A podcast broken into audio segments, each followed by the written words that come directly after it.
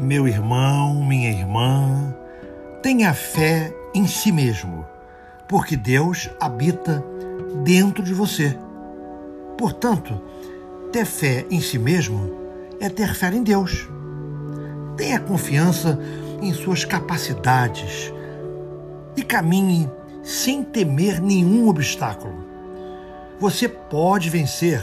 Aliás, você vai vencer corresponda à confiança que Deus depositou em você quando lhe entregou as capacidades de que dispõe, para que você as desenvolvesse e pudesse colocar tudo em prática. Muita fé.